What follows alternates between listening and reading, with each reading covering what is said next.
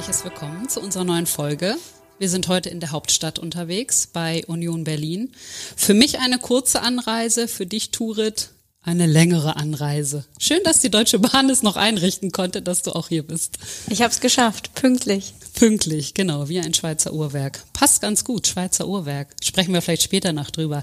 Jetzt begrüßen wir aber erstmal unseren Gast. Wir freuen uns sehr, dass er sich Zeit für uns genommen hat, denn seine Geschichte hat uns, wie natürlich auch so viele andere, sehr bewegt. Und jetzt ist er wieder zurück auf dem Platz. Timo Baumgartel, herzlich willkommen. Dankeschön, hallo. Schön, dass du da bist. Wir freuen uns sehr. Ja, sehr. Danke, dass du dir die Zeit nimmst. Gerne. Du hast dein Comeback auf dem Platz gefeiert. Nach fünfeinhalb Monaten bist du gegen den VfL Wolfsburg wieder aufgelaufen. Wie war das? Ja, ich habe es, glaube ich, schon öfters jetzt gesagt. Das äh, war einfach der Moment, den ich mir während der Chemotherapie im Zimmer ausgemalt habe. Äh, ich saß da ähm, 16 Stunden lang an der Maschine und habe mir halt ausgemalt, wie es ist, wieder auf dem Platz zu, äh, zu sein. Und ja, das hat mir so ein bisschen Hoffnung gegeben. Ähm, oder ein bisschen Kraft gegeben und es hat mich auch motiviert, dann morgens mal laufen zu gehen, weil ich wusste, okay, wenn ich das zur jetzigen Zeit schon mache, dann äh, brauche ich später äh, kürzer, um wieder auf dem Platz zu stehen. Und ähm, im Endeffekt hat sich's ausgezahlt. Äh, es war emotionaler, als ich es mir vorgestellt habe. Ähm, aber ja, äh, einer der schönsten Tage in meinem Leben. Also sogar noch emotionaler, als man sich's ausgemalt hat. Geht das? Ja, man kann sich ja Gefühle immer schwer ausmalen, wie sie sich dann wirklich anfühlen. Und in dem Moment, wo ich dann wusste, dass ich spiele, äh, bis hin zum, zur Auswechslung, äh, war es einfach nur genießen. Ähm, ich war auch gar nicht nervös, also vorm Spiel, weil ich einfach wusste, hey, äh, das ist das, worauf du hingearbeitet hast. Das, ähm, ja, das ist mit der schönste Moment, der jetzt in deinem Leben passieren wird. Und ähm, im Endeffekt äh, ja, war es einfach ein Tag, äh, den ich jetzt mein Leben lang nicht vergessen werde. Ich habe es am Fernsehen gesehen und du hast, als ihr auf den Platz gekommen sind, seid einmal so nach oben geguckt. Ich weiß nicht, hatte das irgendeine Bedeutung oder war das einfach dieses Einsaugen der Atmosphäre hier an der alten Försterei? Äh, sowohl als auch. Ähm, ja, im Endeffekt habe ich auf der Onkologiestation auch viele Menschen gelernt, äh, kennengelernt, die es äh, jetzt wahrscheinlich nicht geschafft haben. Von daher ähm, blickt man da einmal nach oben und ähm, ja, wie gesagt, man hat mehrere Schicksale dort kennengelernt. Bei mir ist es jetzt so ausgegangen oder stand jetzt so. Ähm, bei anderen ist es äh, schlechter verlaufen. Von daher, ähm, ja, war das ein bisschen Gruß auch an die Menschen, die jetzt nicht mehr unter uns sind. Ja, verstehe. Schöne Geste auf jeden Fall. Und es ist ja auch etwas, es ist ja keine Verletzung in dem Sinne und man weiß, man kommt irgendwann wieder zurück, man muss sich zurückkämpfen, sondern du wurdest ja im Grunde genommen auch mit der Sterblichkeit konfrontiert, also mit Gedanken, die man vielleicht in seinem Leben immer weit wegschiebt. Ja. Sich zu fragen, was ist, wenn man nicht mehr da ist oder was ist, wenn mir was passiert. Wie hast du diese Zeit empfunden? Ja, erstmals mit 26 sich, glaube ich, mit seiner eigenen Sterblichkeit zu beschäftigen, ist, äh, ja, ich glaube, dafür ist man eigentlich noch nicht bereit. Ähm, ich musste es zwangsläufig machen. Ähm, und die ersten Tage nach der Diagnose waren natürlich schon so, dass ich äh, viele Emotionen gezeigt habe, viel geweint auch ähm, mit meiner Freundin, weil ich ja nicht wusste, ähm, wie es weitergeht. Ähm, man sagt natürlich, dass die Art von Krebs relativ gut heilbar ist oder ja, über 95 Prozent äh, überstehen das. Aber im Endeffekt, äh, ja, ist es trotzdem äh, Krebs. Krebs assoziiert man einfach mit, äh, mit dem Tod und es war ein Riesenschock. Ähm, ich habe dann relativ schnell aber auch umgeswitcht und habe gesagt, gut, ich nehme das jetzt wie eine normale Verletzung. Ich brauche jetzt halt die Chemotherapie, um gesund zu werden. Ähm, und dann äh, werde ich wieder auf dem Blatt stehen. Und ich glaube, die positive Energie, die ich da rausgezogen hat, die hat mir auch geholfen, so schnell zurückzukommen und auch, ähm, dass die Chemotherapie so gut angeschlagen hat. War deine Familie und du hast ja auch schon erwähnt, deine Freundin da auch ein großer Rückhalt für dich in der Zeit? Ja, meine Familie, meine Freunde, meine Freundin vor allem, die jeden Tag im Krankenhaus war bei mir. Äh, sie hat mir das Essen gemacht. Äh, sie hat mir morgens, mittags, abends das Essen vorbeigebracht, weil jeder weiß, Krankenhausessen ist jetzt nicht so, so lecker. Ähm, ja, und dann äh, haben wir Karten gespielt, wir haben Filme zusammengeschaut, dass einfach die Zeit rumgeht, weil im Endeffekt saß ich da 16 Stunden lang an der Maschine. Ähm, von morgens 10 Uhr bis 3 Uhr nachts ähm, und dann ja ein paar Stunden geschlafen, wieder hoch und das äh, fünf Tage lang.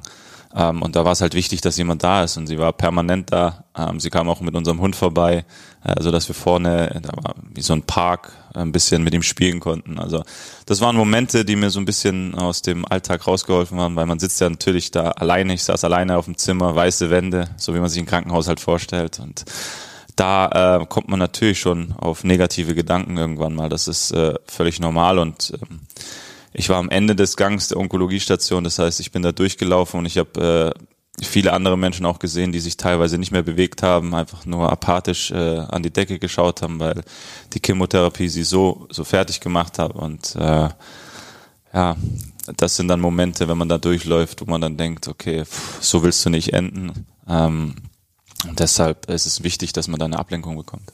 Ja, ich glaube ja auch, weil man am Ende des Tages, auch wenn man natürlich viele Unterstützer hat, Familie, Freunde, deine Teamkollegen werden sich ja sicherlich auch regelmäßig gemeldet haben und alle sagen, du schaffst das, aber am Ende des Tages ist man ja doch auch mit seinen Gedanken ein bisschen allein, oder? Also man muss ja auch einiges mit sich, mit sich selber ausmachen, weil man selber die Krankheit halt einfach hat.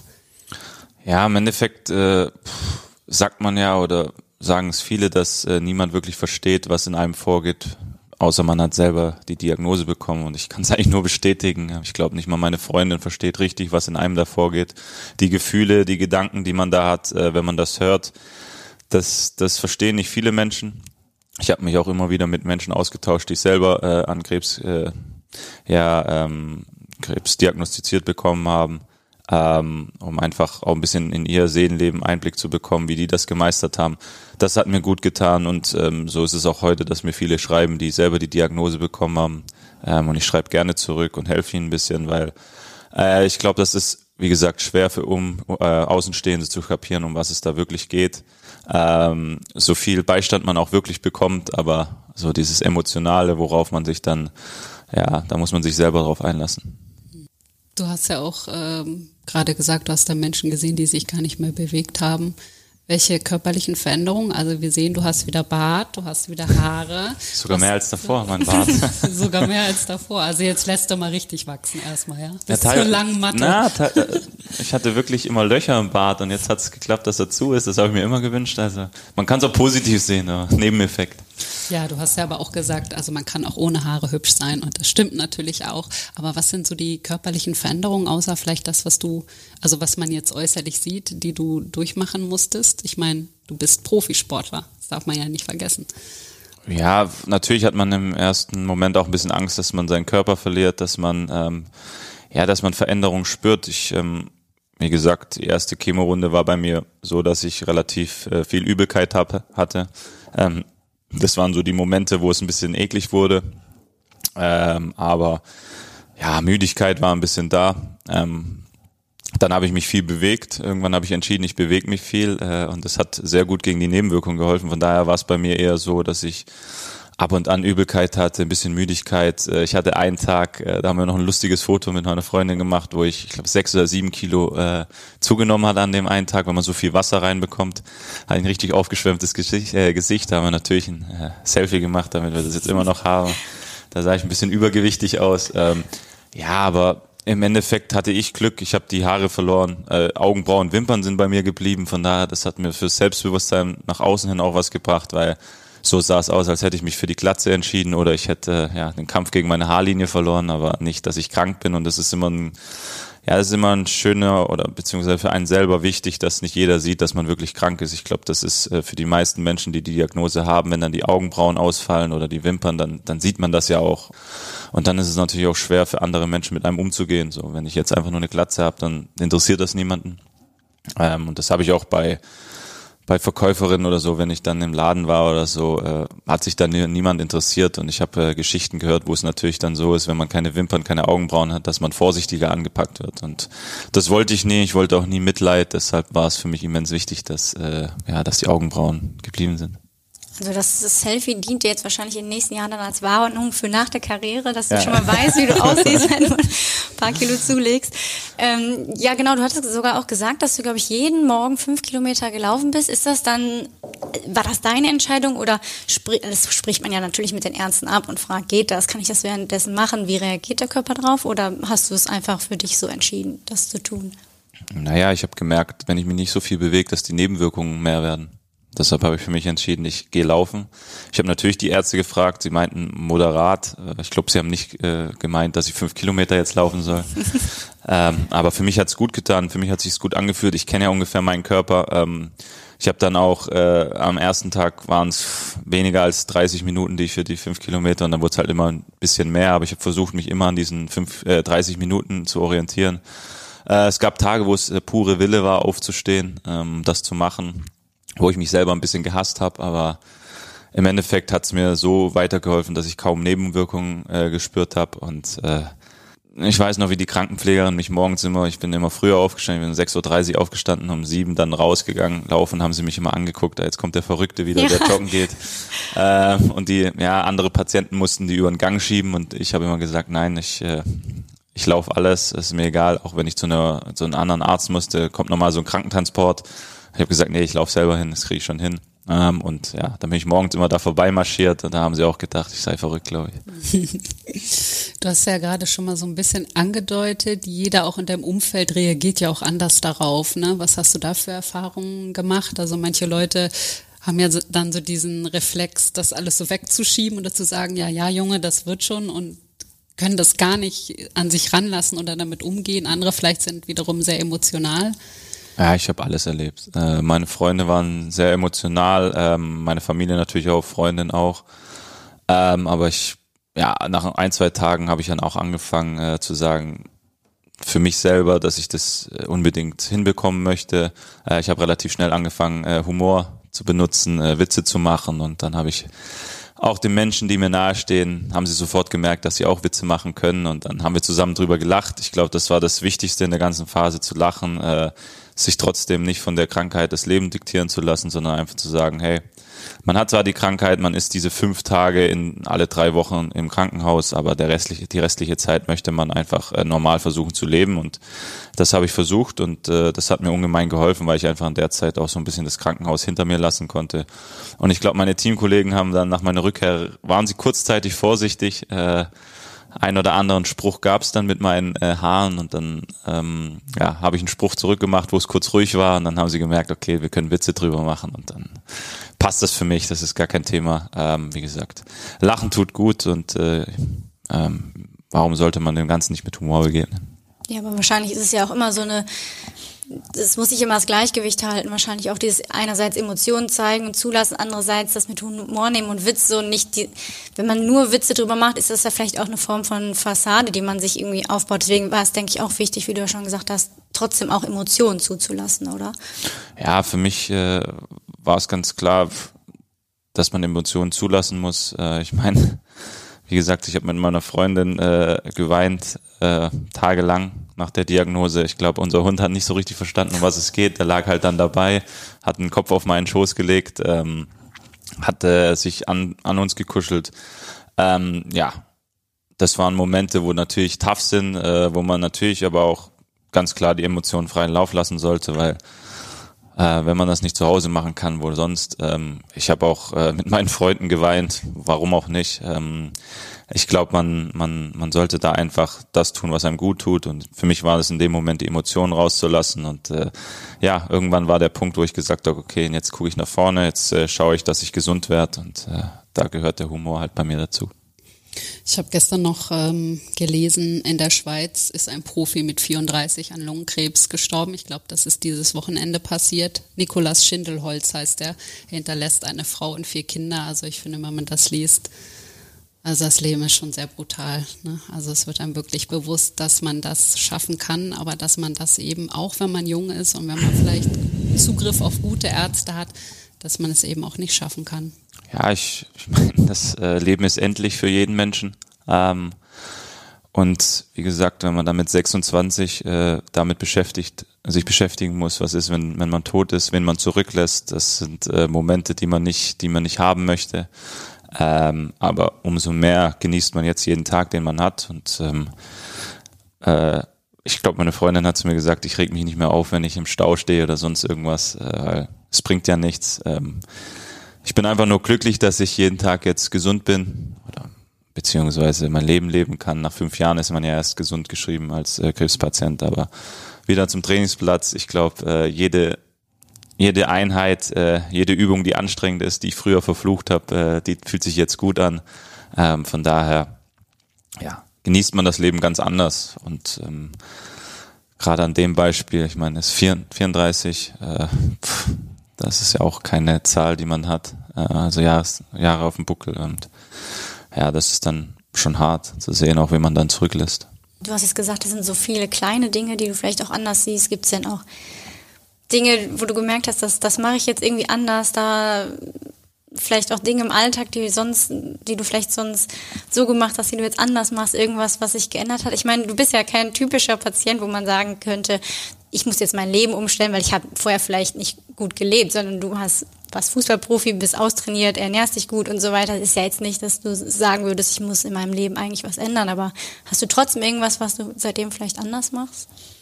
Ja, ich nehme mir mehr Momente, um einfach mal zur Ruhe zu kommen. Äh, früher war es so, dass man Training dann äh, irgendwo hin, nächsten Termin, nächsten Termin, so, so ein getaktetes Leben und jetzt äh, sage ich, okay, ich sag mal, bis 18 Uhr nehme ich mir Termine vor und danach äh, nehme mir die Zeit für Freunde, Familie, für meinen Hund. Ähm, auch einfach mal, um zur Ruhe zu kommen, äh, Yoga zu machen, solche Sachen, einfach äh, auch mal ein bisschen auf sich zu schauen. Ähm, das sind so Momente, die ich mir mich ein bisschen geändert habe, weil ja, früher ist man ja im Stress von A nach B nach C gegangen und jetzt, ähm, wie gesagt, sage ich so bis 18 Uhr oder 19 Uhr, da mache ich was und dann reicht's auch. Also das sich nicht über den Stau aufregen in Berlin ist natürlich sehr schwer. Ne? Das, das, ist, äh, deutlich, äh, ja, ja, aber ich komme aus Stuttgart, deshalb wissen wir, was mit Stau ist. da darf man ja auch nie so schnell fahren, weil da in jeder Ecke immer mhm. Pizza steht. Das ist immer sehr gefährlich. Ähm, es gab diesen Sommer noch zwei weitere Spieler, die auch äh, deine Diagnose sozusagen erhalten haben mit Marco Richter und äh, Sebastian Aller. Marco Richter ist inzwischen auch schon wieder auf den Platz zurückgekehrt, an Spieltag 4 war es und hat seitdem auch schon wieder zwei Tore erzielt. Habt ihr Kontakt, ihr drei oder ihr beiden? Ja, ich kenne ich kenn Marco ja schon länger aus der Nationalmannschaft. Von daher habe ich ihm, nachdem er die Diagnose ge äh, geschrieben hat, meine Hilfe angeboten. Äh, ein paar Fragen hat er mir zum ganzen Prozedere geschrieben, aber er hatte ja Glück, er hat keine Chemotherapie gebraucht. Äh, bei Sebastian war es so, dass ich ihm auch die Hilfe angeboten habe. Wir eigentlich regelmäßig schreiben, er jetzt in der Phase ist, wo ich vor zwei, drei Monaten war. Von daher ähm, habe ich ihm da Tipps gegeben, was ich gemacht habe, was bei mir gut getan hat, ähm, bisschen Beistand geliefert äh, und ähm, ja, immer wenn er Fragen hat oder so, kann er sich bei mir melden. Ähm, aber ich glaube, da muss jeder auch ein bisschen seinen eigenen Weg finden. Aber ich habe ihm ganz klar gesagt, wenn irgendwas ist, äh, bin ich für ihn da. Ich glaube, ähm, so unter Kollegen es ist immer, immer cool, wenn man jemanden hat, der im ähnlichen Alter ist, äh, mit dem darüber zu reden. Und äh, ja, wie gesagt, äh, ich freue mich drauf, wenn er dann hoffentlich, ich weiß nicht, wann wir gegen sie spielen, ich glaube im April ist das oder Ende März, äh, wenn er da auf dem Platz steht und am besten wir beide gegeneinander spielen. Ich glaube, das wird ein emotionales Wiedersehen und äh, da freue ich mich jetzt schon drauf. Und zum Thema, jeder muss so seinen Weg finden. Ist es denn bei dir jetzt so, dass du sagst, ich bin jetzt wieder fit, ich möchte jetzt auch wieder als nur als der Fußballer gesehen werden, ich möchte jetzt eigentlich gar nicht mehr darüber sprechen oder hast du das Gefühl, so diese Verantwortung, die dir vielleicht ungewollt auch so ein bisschen gegeben wurde, vielleicht andere Leute auch ähm, zu sensibilisieren oder aufzuklären, möchtest du das auch wahrnehmen? Ich meine, jeder Weg wäre ja, glaube ich, verständlich. Wie, wie siehst du das? Naja, ich bin Fußballprofi, von deshalb, äh, deshalb habe ich schon ein bisschen Vorbildfunktion. Ich habe einen äh, Sprachrohr äh, mir hört man aufgrund meines Berufes ja auch äh, mehr zu als anderen Menschen. Deshalb äh, möchte ich das nutzen, ganz klar für, für Vorsorge zu sensibilisieren, aber auch, äh, ich habe das immer äh, so ein bisschen gesehen, Menschen Hoffnung zu geben, äh, wie es sein kann, äh, wie es möglich ist, dass man so schnell wieder zurückkommt. Das hat mich angetrieben. Ich habe das auch am Wochenende gesagt, ich habe das äh, für auch für die Menschen auf der Onkologiestation gemacht, die äh, ja auch da liegen mit äh, mit der Diagnose, mit anderen Diagnosen, um zu zeigen, ähm, dass das mit Hoffnung, Wille und einer guten Unterstützung, dass das möglich ist, schnellstmöglich wieder sein altes Leben zurückzubekommen. Und mir haben sehr viele geschrieben, dass, äh, dass es sie unglaublich motiviert, dass ich jetzt wieder auf dem Platz stehe, dass sie aufgrund dessen einfach ja motiviert in ihren in ihren eigenen Kampf ziehen ähm, und ja, wenn ich solche Nachrichten bekomme, äh, ja, da bilden sich ein paar Tränen in den Augen, weil, weil ich genau weiß, wie sie sich fühlen und ähm, äh, diese Rückmeldung von anderen Menschen, die bestätigt einen und deshalb äh, möchte ich so ein bisschen auch mein, ja, meine, meinen Beruf nutzen, um äh, ja, da zu sensibilisieren, aber auch anderen Menschen Hoffnung zu geben. Das ist ja auch absolut wichtig und ich habe auch mal im Umkreis nachgefragt. Also da geht von den Männern tatsächlich keiner zur Vorsorge so richtig. Vielleicht ein, zwei. Uns Frauen wird das ja immer eingebläut, ihr müsst da unbedingt jedes halbe Jahr zum Frauenarzt gehen. Ähm, ich habe dann aber mal nachgelesen, also diese Art von Krebs wird auch tatsächlich bei jungen Männern meistens festgestellt, also zwischen 20 und 40.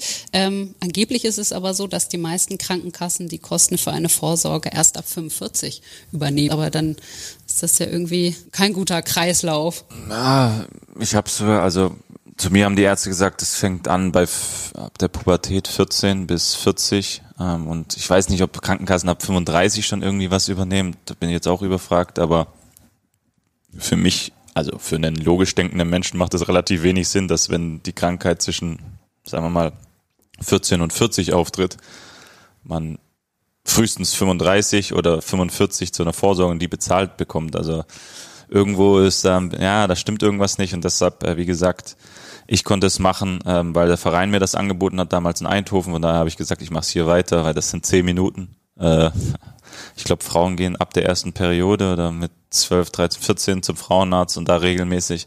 Bei uns Männern ist das nicht so und ich glaube, da sollte sich ein bisschen was ändern, weil, wie gesagt, bei meinem Fall war es gut, äh, dass ich frühzeitig gekommen bin. Ähm, ja, dafür sind mir ein paar Runden Chemo dann auch erspart geblieben. Ähm, wie gesagt, ähm, da sollte man vielleicht ein bisschen was ändern.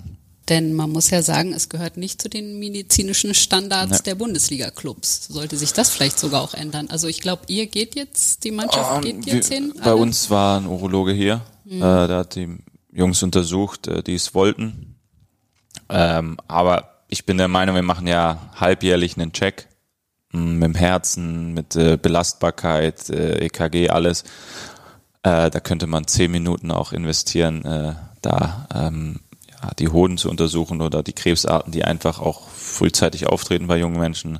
Ähm, das, das sind zehn Minuten. Ich glaube, das könnte man einführen oder beim Medizincheck das zu untersuchen. Ähm, aber das ist ja auch äh, ja, Verbandssache oder Clubsache, ob man das möchte. Ich glaube, äh, jetzt wird mehr darauf geachtet, ist ein bisschen sensibler das Thema. Und ich hoffe einfach, dass man sagt, okay, komm, wenn wir diesen halbjährlichen Check haben, dann machen wir das und dann äh, geht man auch mit einem guten Gefühl daraus.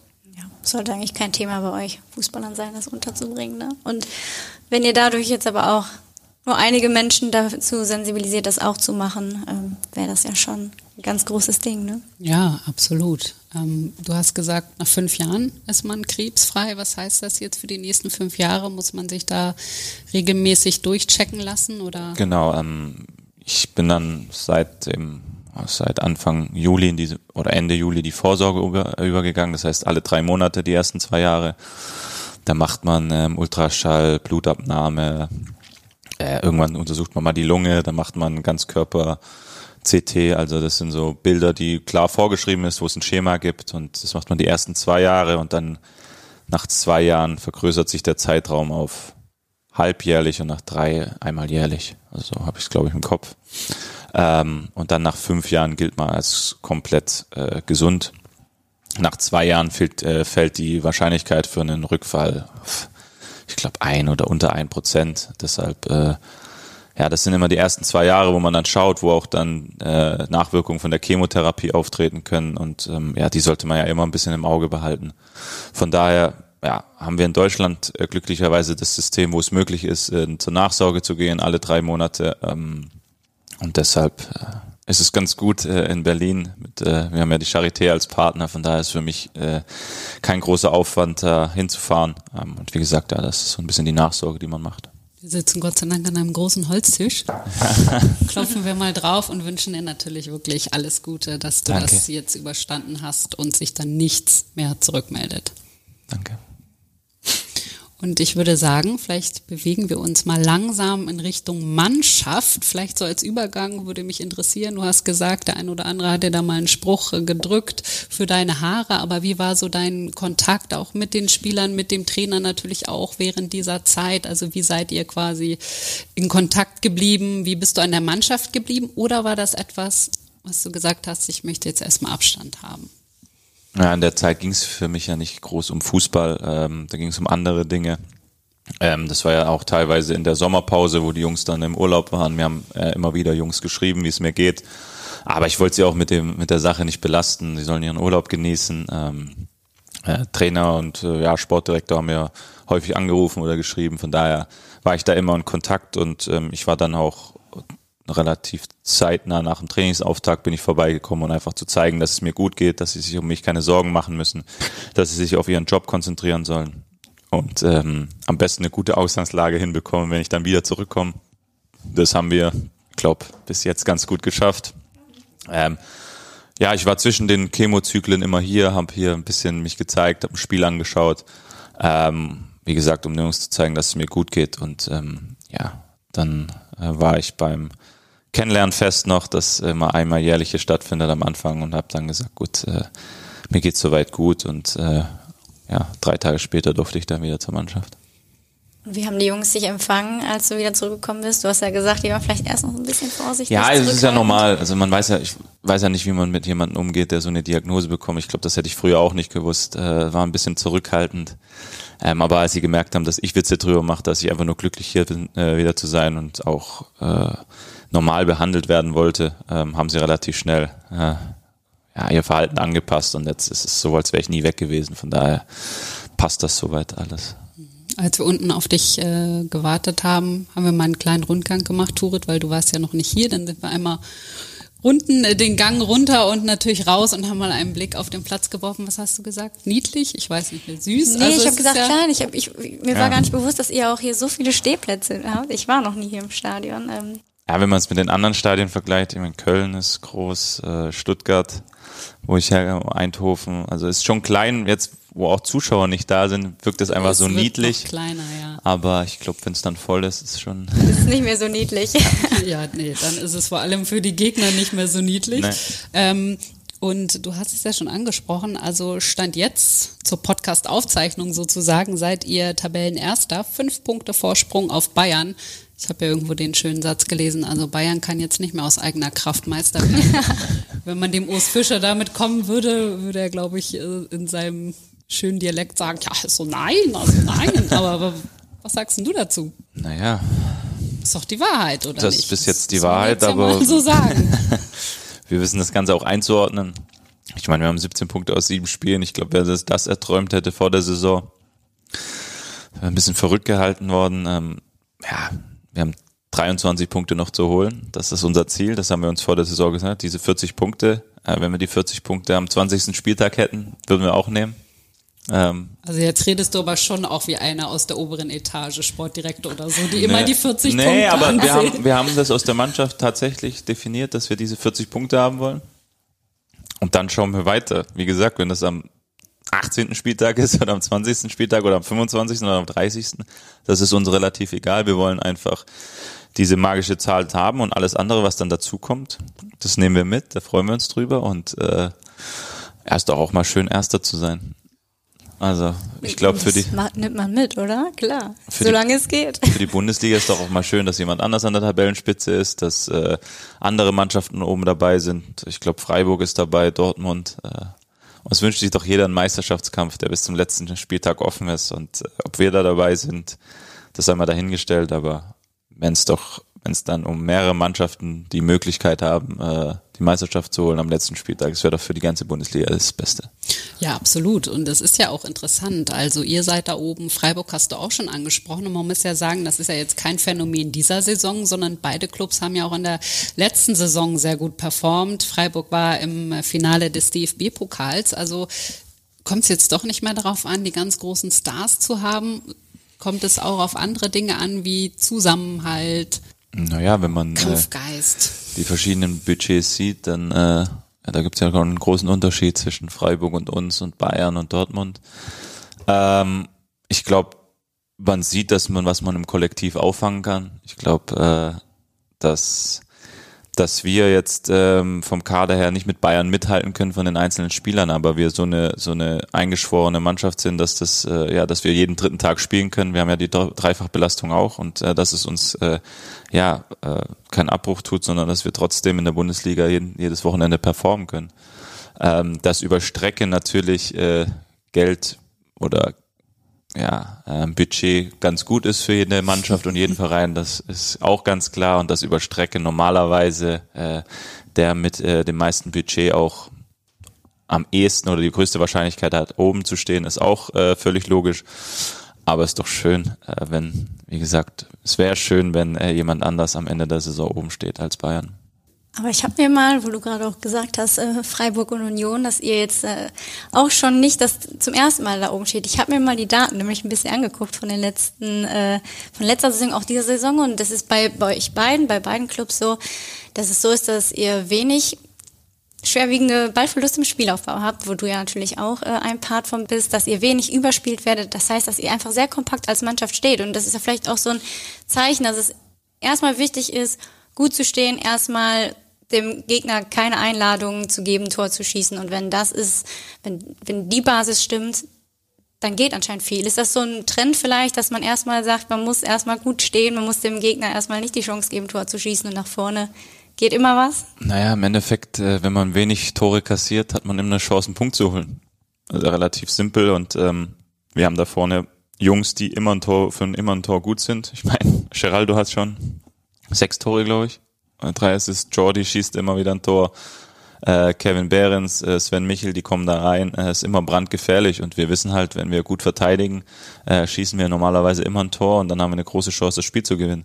Ähm, wir legen da jede Woche oder jeden, ja, jeden Tag im Training äh, ja, großen Wert drauf, äh, auf die Abläufe. Wir trainieren das täglich, unsere Taktik. Äh, jeder weiß, was er machen muss und deshalb sieht man, glaube ich, auch, wenn wir rotieren, dass da keinerlei Substanzverlust einfach in der Mannschaft ist, sondern dass äh, da immer elf auf dem Blatt stehen, die genau wissen, was sie machen müssen. Mm, das trainieren wir, wie gesagt, jeden Tag und das ist so ein bisschen unsere Philosophie und äh, wenn man dann kompakt steht, ich glaube, jeder Gegner tut sich schwer gegen uns, ich, jeder Gegner tut sich auch gegen Freiburg schwer. Äh, schwer. Von daher, äh, wenn man das ähm, ja unter der Woche erarbeitet, dann sieht man den Erfolg am Wochenende und den haben wir. Glaubst du auch deswegen ist es vielleicht auch für die neuen Spieler, die Neuzugänge, also man hat ja das Gefühl, es ist so, dass die Neuzugänge hier immer einschlagen. Glaubst du, es liegt auch dann daran, dass einfach diese Abläufe klar sind und dass jeder neue Spieler auch direkt weiß, wie habe ich mich hier im Kollektiv zu verhalten und wie sind die Abläufe oder fühlt man sich einfach wohl in der Mannschaft oder im Verein? Woran liegt das? Ja, ich glaube, der Verein ist schon was Einzigartiges. Ich glaube, man kann es relativ schwer beschreiben. Man muss es selber erlebt haben. Wenn man hier drin ist, dann weiß man, von was ich spreche. Ähm, mir hat das äh, Christian Gentner vor meinem Wechsel erzählt, dass es, er kann es nicht beschreiben, aber wenn man da ist, spürt man das, was, was er meint und ich kann es einfach nur bestätigen, da ist einerseits äh, sehr familiärer Verein, andererseits äh, ja ein super starker Zusammenhalt, äh, jeder weiß, was er machen muss. Ähm, und dann ist es halt für Neuzugänge auch einfach, wenn die von der Mannschaft aufgenommen werden, dass man, ja, jeder, jeder versteht sich fast mit jedem hier. Natürlich ist es so, dass man sich mit einem mehr versteht als mit dem anderen, aber das ist auf jeder Arbeitsstelle so, das, das ist einfach so, aber grundlegend ist ja einfach so eine Harmonie in der Mannschaft, ähm, wo jeder auch jedem hilft und jeder auch jedem was gönnt. Und ich glaube, das ist so essentiell für uns, dass, dass jeder dem anderen auch hilft und dann Neuzugänge sofort integriert werden. Ähm, ich glaube, in Trainingslager werden sie relativ schnell integriert. Äh, ähm, wir sind ja immer zweimal im Trainingslager und dann ähm, sind sie in der Mannschaft und dann fühlen sie sich auch wohl und überall, wo sich Spieler wohlfinden, können sie auch ihre Leistung bringen. Ähm, ich glaube, unser Publikum äh, hilft da auch ungemein mit. Die, äh, also ich habe noch kein Publikum erlebt, das äh, bei einer Niederlage so die eigene Mannschaft feiert wie hier. Ähm, das ist auch was ganz Besonderes und da weiß man, dass man auch ja als Mannschaft äh, ja eigentlich nur gewinnen kann ähm, weil man trotzdem gefeiert wird, egal wie man äh, wie das Spiel ausgeht, äh, ausgeht. Und deshalb, äh, ja, ich glaube, deshalb ist es für Spieler auch einfach einfacher hier zu spielen. Aber ihr seid natürlich auch immer eine Mannschaft, die ihr Herz immer auf dem Platz lässt. Also ich kann mich eigentlich an kein Unionsspiel erinnern, wo man sagt, okay, heute ist, hat man nicht vollen Einsatz gezeigt oder heute hat der Wille nicht gestimmt. Aber es ist natürlich auch ähm, richtig, was du sagst, bei dem Stichwort Neuzugängen sicherlich auch so ein Erfolgsgeheimnis der letzten Jahre, dass das immer sehr smart gelöst wird, wenn ein Spieler so wie Taiwo Avoni zum Beispiel den Verein verlässt. Jordan ist neu gekommen, du hast ihn ja schon erwähnt, im Sommer aus der Schweiz und man hat das Gefühl, seitdem er da ist, blüht Geraldo Becker auch noch mehr auf. Sechs Tore hat er erzielt. Er ist der beste Bundesliga-Torschütze momentan und mit zehn Scorerpunkten auch ja der beste Scorer der Liga sozusagen. Also würdest du sagen, da haben sich so zwei so ein bisschen gesucht und gefunden? Ich glaube, Geraldo hat sich auch gut mit Taiwo verstanden. Ähm, jetzt schlägt sich das halt auch in den Zahlen noch mehr nieder, dass er Tore schießt. Ähm, aber ähm, ich glaube, die zwei, da hat's Klick gemacht. Sie wissen, äh, sie kommen außerhalb des Platzes sehr gut miteinander klar. Sie kommen auf dem Platz gut miteinander klar. Aber ich glaube, auch die zwei Spieler, die da hinten dran sind, mit äh, Sven Michel oder Kevin Behrens, die da immer reinkommen. Ich glaube, das ist auch unfassbare Qualität, die wir einfach von der Bank bringen können. Ähm, und bei uns weiß halt jeder, wir müssen uns an die 100 Prozent bewegen, weil sonst äh, haben wir keine Chance. Ähm, ich glaube, wenn wir nachlassen in, hinsichtlich Kompaktheit oder äh, defensives Verteidigen, äh, dann, dann wird es schwer für uns in der Bundesliga, weil dann haben wir unser Grundgerüst verloren und das weiß jeder. Deshalb lassen wir immer unser Herz auf dem Platz, ähm, weil wir wissen, dass wir so Chancen haben, äh, ein Spiel zu gewinnen und auch große Chancen, ein Spiel zu gewinnen. Und äh, ja, wir, wir müssen es jetzt halt hinbekommen, dass wir es alle drei Tage machen, weil in der Europa League äh, sind wir noch ein bisschen am struggeln. Deshalb ähm, ja, hoffen wir, dass wir das nach der Pause jetzt äh, auch so hinbekommen. Lief es nicht so gut, ne? In der Europa League bisher. Zwei Spiele, zwei Niederlagen. Warum hat es nicht richtig geklappt? Ja, ist natürlich ein, international ist einfach noch was anderes als in der Bundesliga. Es sind andere Mannschaften, ähm, es ist eine andere ja, Herangehensweise von, von den Mannschaften. Ähm, von daher müssen wir uns vielleicht daran noch ein bisschen gewöhnen, aber ähm, im Endeffekt glaube ich auch, dass wir trotz alledem die Qualität haben, die Gruppe zu überstehen und äh, ich hoffe, dass wir es in den nächsten vier Spielen zeigen. Jetzt sind ja intensive Wochen stehen euch ja jetzt bevor. Da wird sich ja schon einiges zeigen, in welche Richtung es diese Saison gehen kann, auf jeden Fall. Ja, also sechs englische Wochen stehen dann an. Ähm, und da sagt der Trainer ja auch, diese 17 Punkte, die tun uns gut.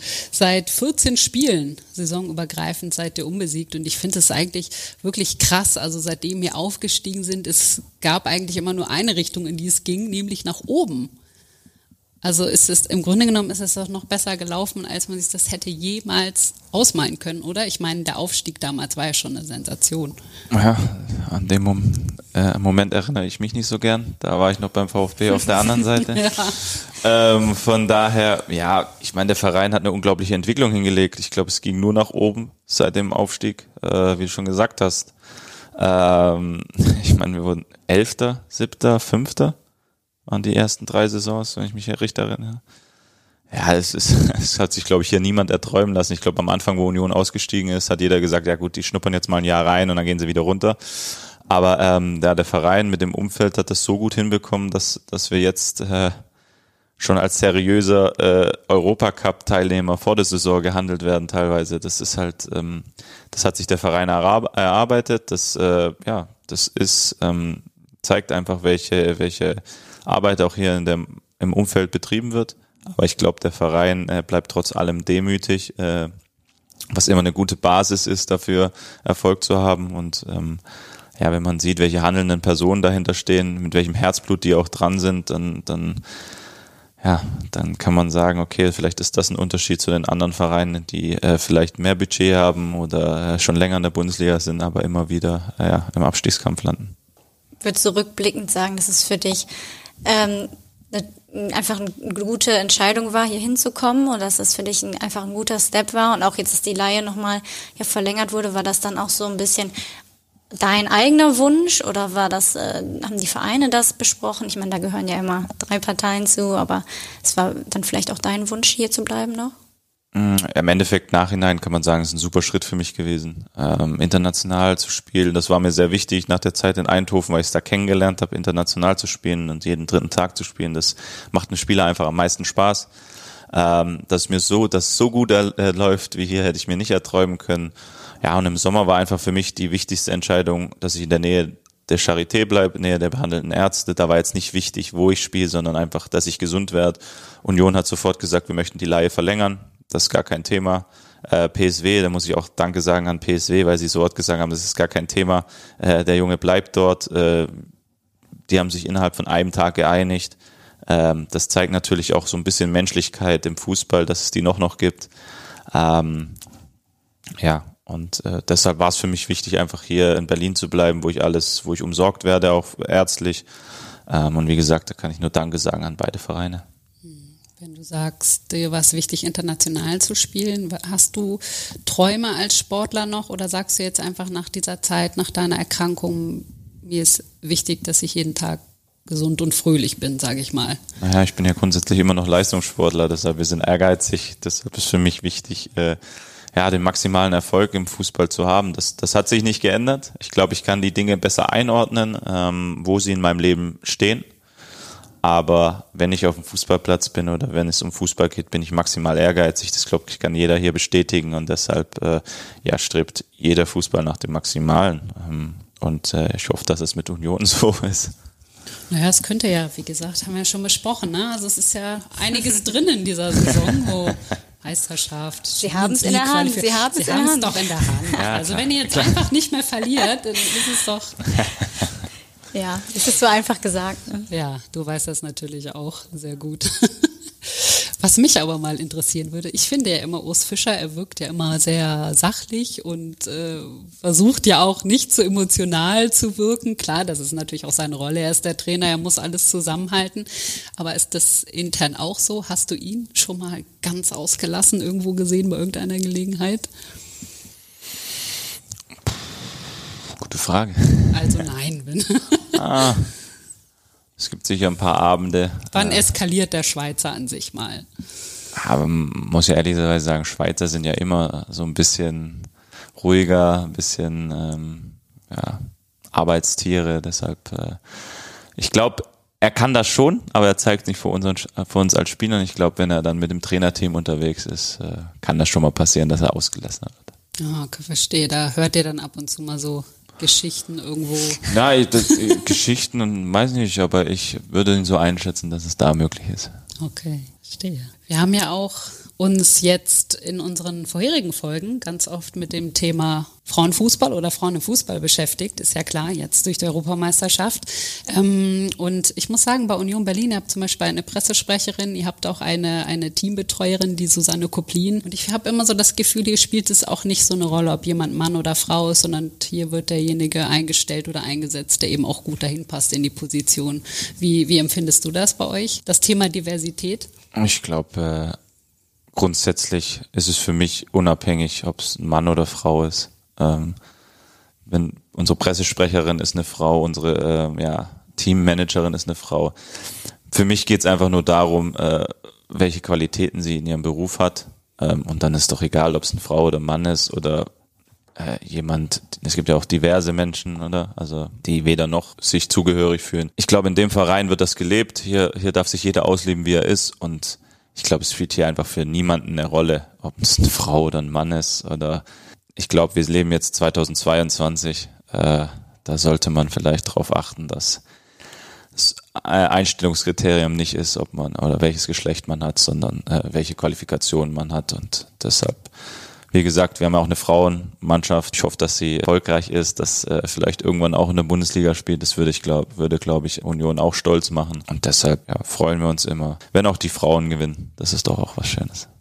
Aber mit äh, Frauen im Sport kennst du dich auch aus, ne? Deine Mutter ist, glaube ich, mhm. ehemalige mhm. Handballnationalspielerin. Deine Schwester, glaube ich, habe ich äh, gelesen, spielt auch Handball. Das mhm. heißt, du bist ja auch damit sozialisiert worden, du bist damit ja groß geworden, dass Frauen auch durchaus äh, Leistungssport betreiben können, dass das äh, was ganz Normales ist.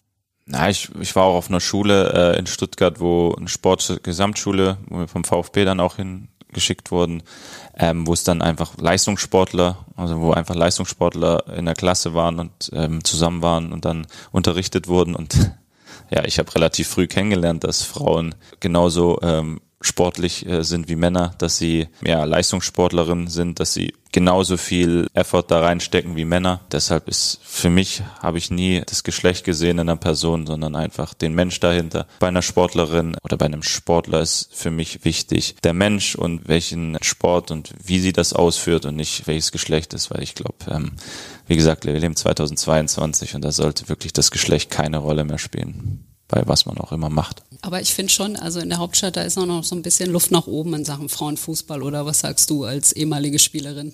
Ja, auf jeden Fall. Und äh, wenn Union da äh, sich natürlich weiter engagiert, wäre es auch nicht schlecht. Aber ich glaube schon, dass wir auch in der Hauptstadt natürlich auch erfolgreiche Frauenvereine brauchen, genauso wie wir erfolgreiche Männervereine haben und gerade so eine Millionenmetropole braucht. Das auf jeden Fall. Ich meine, man guckt nach London, da gibt's ja Chelsea, Arsenal, die sind ja alle äh, in der Premier League. Deshalb, ich glaube, es würde Berlin gut tun. Äh, mich würde es freuen, wenn es Union wäre, die in der Bundesliga spielt. Und ich glaube, es wird auch der ganzen ähm, ja, Frauen-Bundesliga gut tun, wenn so eine Millionenstadt einfach so ein bisschen Aushängeschild wird, auch für eine, für eine Mannschaft. Und dahin sollten wir uns eigentlich alle bewegen, ja. Ja, auf jeden Fall. Finde ich auch. Da müssen wir vielleicht nochmal bei Union an anderer Stelle vorsprechen, um zu fragen, was das Thema ist in Sachen Frauenfußball. Aber es ist ganz interessant. Also wie gesagt, wir haben uns ja auch ein bisschen damit beschäftigt und es gibt ja einige Bundesligisten, die auch Frauenabteilungen haben, aber da hört man dann auch immer sehr interessante Geschichten. Es ist natürlich einfach auch ein ganz anderes Niveau. Die Spielerinnen müssen ihre Trikots teilweise noch selber waschen. Das ist bei den Männern ja gar nicht auszudenken. Also es gibt noch einiges anzupacken, würde ich mal sagen. Ja, auf jeden Fall. Hast du noch was auf dem Zettel, Turit? Sonst würde ich gerne mit einem charmanten Zitat von Timo abschließen, das oh. ich dieses oh. Wochenende gelesen habe. Ja, oder gespannt. gehört habe, besser gesagt. Selbst wenn ich jetzt noch was hätte, würde ich es jetzt nicht mehr auf den Tisch bringen, Nein, weil ich bin komm, auf dieses Zitat gespannt. Also du hast in einem äh, Fernsehinterview, die Reporter wollten natürlich alle mit dir sprechen nach diesem Spiel, auf die Frage, was dir denn noch fehlt. weißt du noch, was du geantwortet hast? Kannst ruhig sagen, was ich geantwortet habe. Außer meinem zweiten Hoden, antwortete er grinsend. Denn gemeint war zu 100 Prozent Leistungsfähigkeit. Ja. Und das fand ich insofern schön, weil es hat gezeigt, du hast den Humor zurückgefunden. Oder, oder behalten. Oder behalten, genau. Aber ich glaube, es war nicht immer ganz einfach, Humor Nein, zu haben. Das, das stimmt, aber deshalb bin ich umso glücklicher, dass ich jetzt äh, die Witze machen kann. Ja, Absolut. Also wirklich herzlichen Dank für deine Gerne. Zeit. Es war, glaube ich, auch wichtig, dass wir mal darüber gesprochen haben, auch um, wir haben ja sehr viele männliche Zuhörer, kann man an dieser Stelle ja mal sagen, ähm, dass wir da auch noch mal ein bisschen Aufklärungsarbeit geleistet haben, dass die Jungs auf jeden Fall zur Vorsorgeuntersuchung gehen. Ich glaube, das können wir an dieser Stelle mal festhalten. Ja. Genau. Und wünschen dir ganz viel Gesundheit, Freude, Glück, was man alles haben kann. Und natürlich sportlichen Erfolg mit Union Berlin. Ich bin sehr gespannt, wo das hinführt. Also ähm, wenn ihr dann an Spieltag 33 oder 34 noch da oben steht, dürfen wir dann nochmal vorbeikommen. Wenn wir dann über 40 Punkte haben, ja. ja, vielen Dank auf jeden gerne, Fall. Hat Spaß gerne. Herzlichen Dank, alles Gute. Gerne.